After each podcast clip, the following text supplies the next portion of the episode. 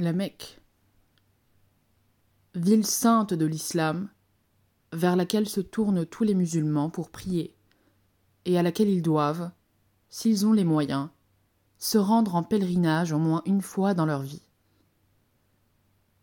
Avant l'établissement de l'islam, la Mecque, de l'arabe Makkah, est essentiellement une cité commerçante.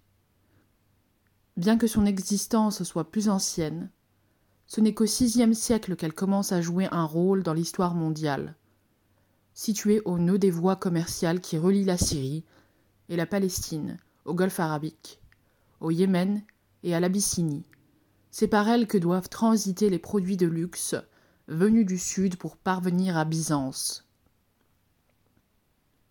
Quelle est alors la situation sociale, économique, politique et religieuse de la Mecque? La Mecque et Médine étaient des îles dans un océan de désert, ou tout au moins de steppes, nourrissant encore d'étroits rapports économiques avec les nomades, habités par des descendants de nomades encore attachés à beaucoup de coutumes d'enfants du désert légués par leurs ancêtres. Bien que sédentarisés, ou en voie de l'être, les Mécois gardent les mœurs et la psychologie de l'arabe nomade, que l'on pourrait caractériser ainsi. L'arabe oscille constamment entre deux pôles. Un individualisme qui le pousse à rejeter toute contrainte, à affirmer les droits imperceptibles du moi devant les devoirs collectifs, et un attachement à son groupe social d'une profondeur et d'une spontanéité qui peuvent aller jusqu'au sacrifice total de la personne. Par suite de cette persistance de la mentalité nomade, la cité mécoise loin d'être un État, n'est qu'un groupement de clans se réclamant d'un ancêtre commun. Kouraïch, liés par des intérêts économiques qui imposent une certaine unité, gouvernés par un Sénat délibératif et non exécutif, analogue au Conseil des anciens de la tribu nomade.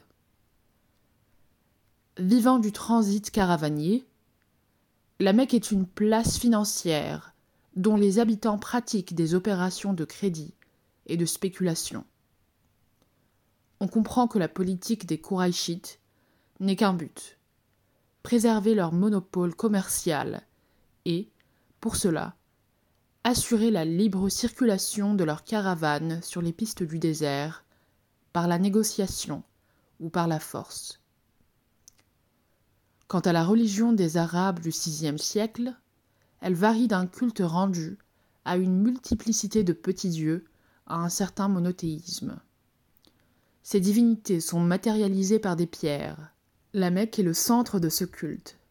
La pierre noire est placée dans une construction de forme cubique. La Kaaba, près d'un puits sacré, le puits de Zamzam, le tout inséré dans une enceinte sacrée, Aram. Le culte consiste essentiellement en une circumambulation.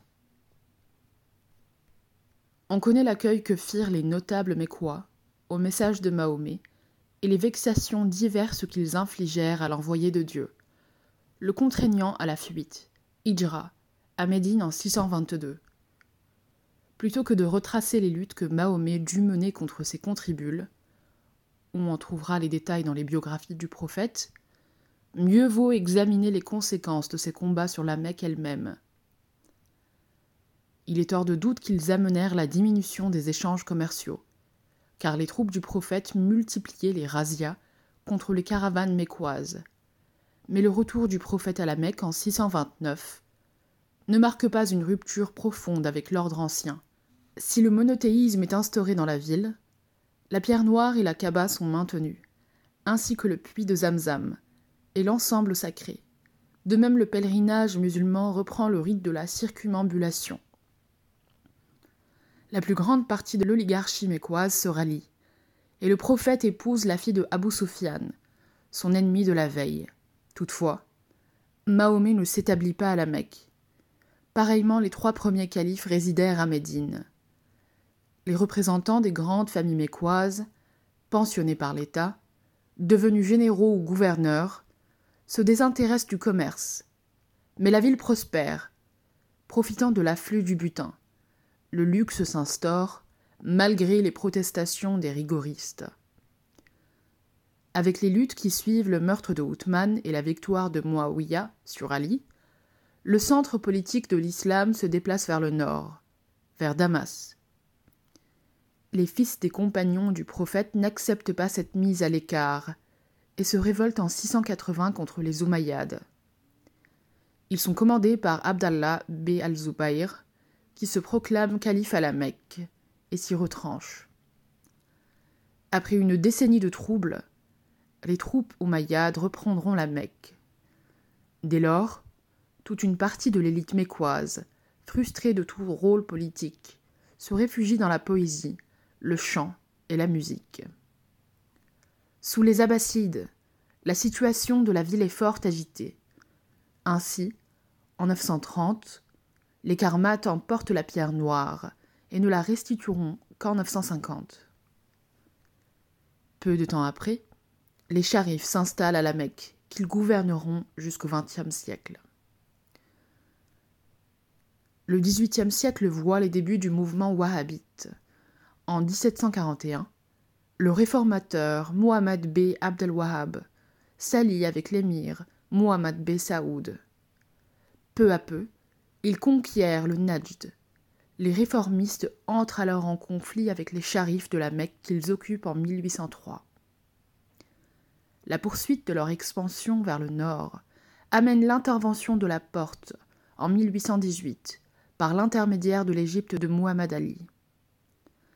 Chassés de la Mecque, ils reprendront peu à peu de l'importance et, pendant la Première Guerre mondiale, aideront les Anglais à triompher des Turcs.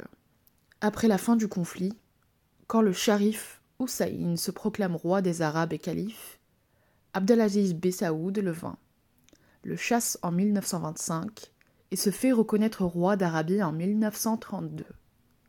Mais le roi d'Arabie saoudite, comme les califes du passé, ne réside pas à la Mecque. La ville, plus d'un million d'habitants en 2000, reste encore actuellement un centre religieux et non politique.